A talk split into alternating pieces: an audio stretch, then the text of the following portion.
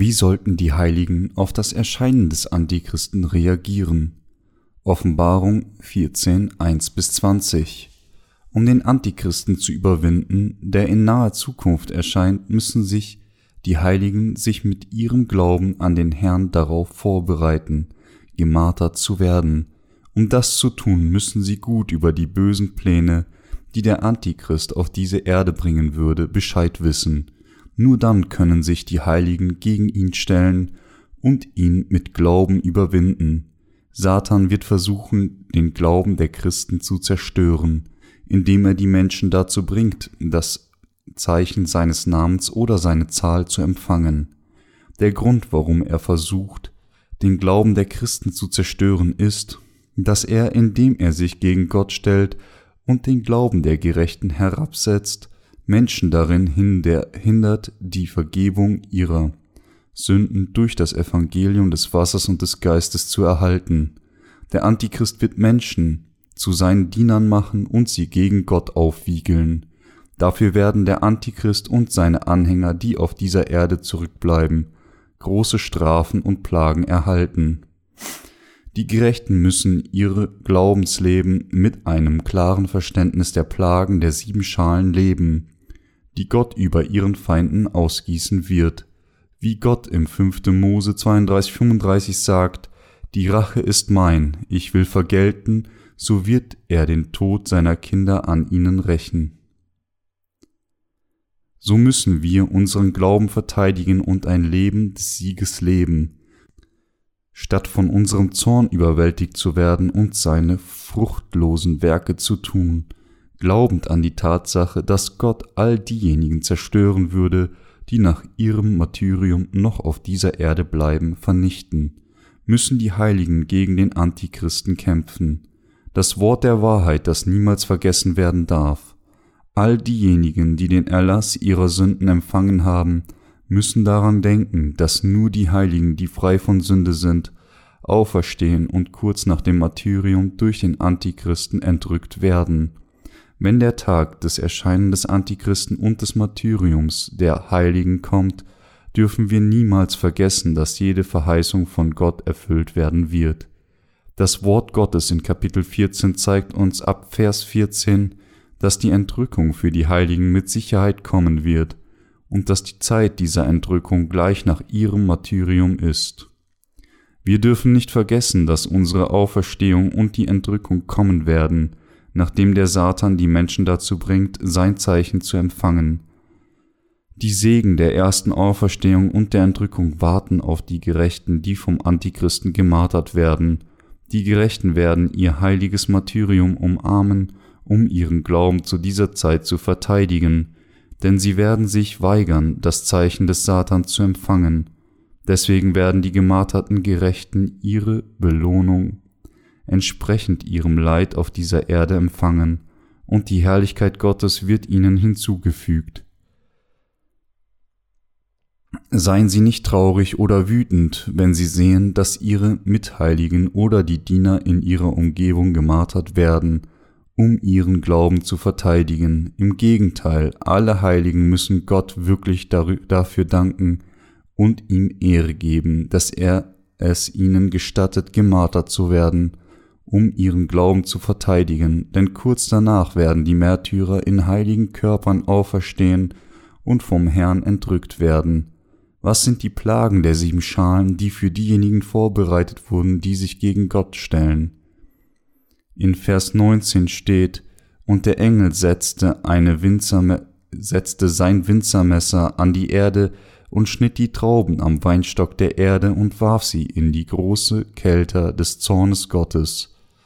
Diejenigen, die sich immer gegen seine Liebe gestellt haben, sind dazu bestimmt, von Gott seine fürchterlichen Plagen nach dem Martyrium der Heiligen zu empfangen, denn sie haben sich geweigert, als sie auf dieser Erde waren, in ihrem Herzen das Evangelium des Wassers und des Geistes, das uns vom Herrn gegeben wurde, anzunehmen und haben sich stattdessen dagegen gestellt Sie sind diejenigen, die zu den Feinden Gottes geworden sind, weil sie nicht an die Rettung durch Jesus Christus, der durch sein Blut und Wasser gekommen ist, um sie von der Sünde zu retten, geglaubt haben. Sie sollen nicht nur die Plage der sieben Schalen, die von Gott ausgegossen werden, erhalten, sondern sie sollen auch die Plage der schrecklichen Strafe der Hölle für immer empfangen. Dies sind die sieben Plagen, die Gott denen bringen würde, die nicht vom Herrn entrückt werden. Nach dem Martyrium der Heiligen und Gott wird Gott diese Plagen der sieben Schalen, die er für diejenigen vorbereitet hat, die noch auf der Erde als die Sklaven Satans bleiben und weiter die Herrlichkeit Gottes verlästern, weil sie nicht an der Entrückung teilgenommen haben, gnadenlos ausgießen. Warum wird Gott dann die Gerechten martern lassen? Würden die Gerechten auf dieser Erde mit denen bleiben, die nicht wiedergeboren sind, würde er die Plagen der sieben Schalen nicht ausgießen können, wenn die Zeit gekommen ist und da Gott die Gerechten liebt, gestattet er es ihnen gemartert zu werden, bevor er die Plagen der sieben Schalen loslässt. Und nachdem die gemarterten Gerechten auferstehen und entrückt werden, wird er diesen, diese Plagen freizügig über der Erde ausgießen. Diese Plagen der sieben Schalen sind die letzten Plagen, die Gott der Menschheit auf diese Erde bringen wird. Das tausendjährige Königreich und die Autorität der Heiligen. Das Zeitalter des tausendjährigen Königreichs wird beginnen, wenn der Herr zusammen mit seinen Heiligen wieder auf die Erde herabkommt.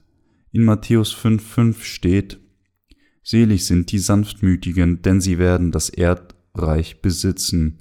Wenn der Herr mit den Heiligen auf dieser Erde zurückkehrt, wird das Wort des Psalms 37, 29, die Gerechten werden das Land ererben, ganz erfüllt sein wenn der Herr so auf diese Erde mit allen Heiligen herabkommt, wird er ihnen die Autorität geben, diese Erde zu ihrer zu machen.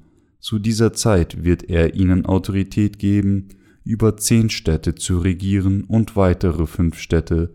Der Herr wird diese Erde und alles darauf erneuern, wenn er zurückkehrt, und er wird die Heiligen mit ihm darüber für die kommenden 1000 Jahre regieren lassen. Mit welcher Hoffnung müssen dann die Gerechten dieses Zeitalters leben? Sie müssen mit der Hoffnung auf den Tag leben, wenn das Königreich Christi auf dieser Erde errichtet wird. Wenn das Königreich des Herrn auf dieser Erde kommt, wird endlich der Frieden, die Freude und der Segen, die von seiner Regierung ausgehen, endlich beginnen. Lebend unter des Herrschaft des Herrn wird uns nichts mangeln sondern wir werden nur in seine überfließenden Fülle und Vollkommenheit leben.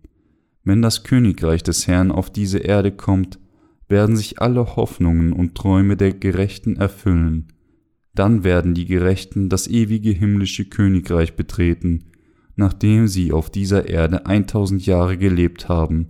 Aber diejenigen, die sich gegen Gott gestellt haben, werden wiederum in den Pfuhl, der mit Feuer und Schwefel brennt, geworfen und für immer leiden und keine Ruhe Tag und Nacht haben. Deswegen müssen die Gerechten in Hoffnung leben und auf den Tag des Herrn warten. Die Gerechten dürfen nicht vergessen, dass das Martyrium, die Auferstehung, die Entrückung und das ewige Leben alles ihnen gehören. Bewahren sie in ihrem Herzen dieses Wort der Wahrheit und Hoffnung, das sie bisher gehört haben, und halten sie daran beständig fest.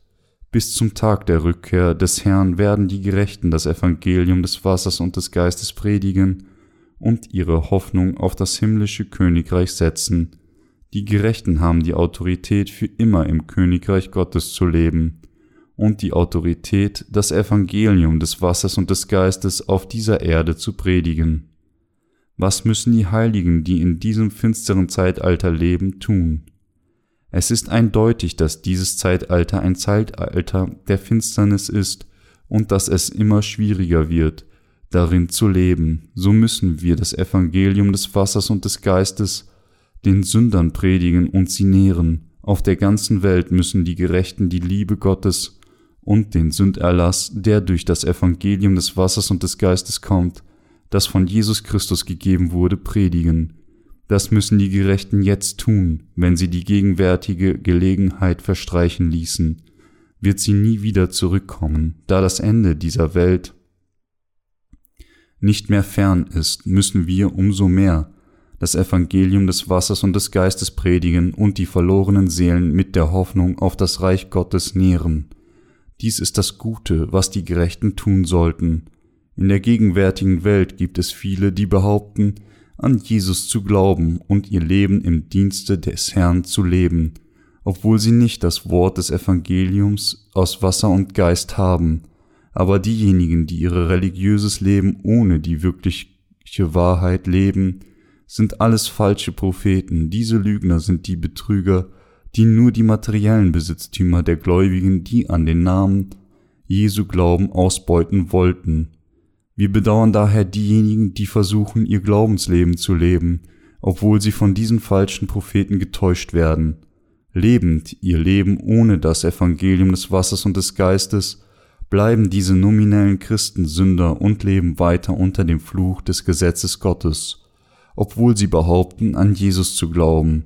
Sie leben immer in Sünde, unwissend der Tatsache, dass, wenn sie einfach an das Evangelium des Wassers und des Geistes glauben würden, die ganzen Sünden in ihrem Herzen verschwinden und sie schneeweiß machen würden, und der Heilige Geist ihnen als ihre Gabe gegeben würde. Im Gegensatz dazu leben die Diener Gottes, die an das Evangelium des Wassers und des Geistes glauben und es predigen in Frieden. Die Diener Gottes und sein Volk erfreuen sich dem Evangelium des Wassers und des Geistes. Sie bezeugen, indem er die Sünden der Welt auf einmal durch seine Taufe von Johannes auf sich genommen hat und indem er für diese Sünden am Kreuz gerichtet wurde, hat der Herr Jesus alle Sünden der Welt verschwinden lassen, als ich an diese Rettung der Sühne glaubte, waren all meine Sünden, die mich schwer belastet hatten, auch verschwunden. Jetzt bin nun ich gerecht geworden. Mit solchen Zeugnissen geben die Heiligen in Gottes Gemeinde Gott Ehre. Diejenigen, die diesen Glauben haben, können endlich ihre Hoffnung auf den Himmel haben. Die erste Auferstehung ist ein Ereignis, das für die Heiligen reserviert ist. Nach einer kurzen Zeit wird der Herr bald auf diese Erde zurückkehren. In nicht allzu ferner Zukunft wird jemand auftauchen, der der Antichrist werden würde und die rechte Hand oder die Stirn von vielen Menschen mit seinem Zeichen prägen würde. Wenn diese Zeit kommt, sollten sie erkennen, dass das zweite Kommen des Herrn sowie das Martyrium der Heiligen, die Auferstehung und die Entrückung nahe sind. Wenn ein solcher Tag und die Stunde gekommen ist, sollten sie erkennen, dass es ein Tag der Freude für die Heiligen ist, aber für die Sünder, die nicht wiedergeboren sind, ein Tag ihres Urteils für ihre Sünden. Alle Heiligen werden nach ihrem Martyrium auferstehen und dann gemeinsam mit dem Herrn das Hochzeitsmahl des Lammes begehen. Wenn Sie und ich zu dieser Zeit gemartert werden, werden unsere Körper bald auferstehen und entrückt werden. Es ist egal, was mit den Körpern der Heiligen geschehen sein mag, die vor uns gegangen sind. Ob sich ihre Körper bereits in Staub verwandelt haben oder sie keine Form mehr haben.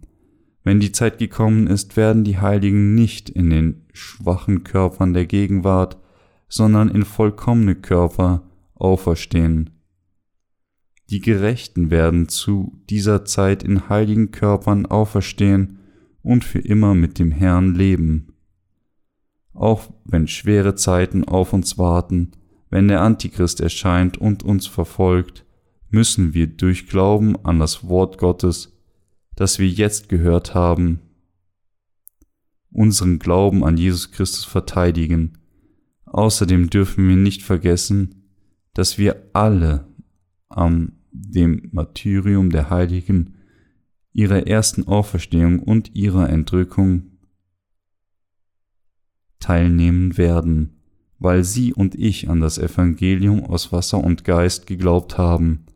Sie dürfen nicht von ihrem Glauben an diese Wahrheit abfallen und müssen nun ein Leben leben, das gegen den Antichristen kämpft und ihn überwindet.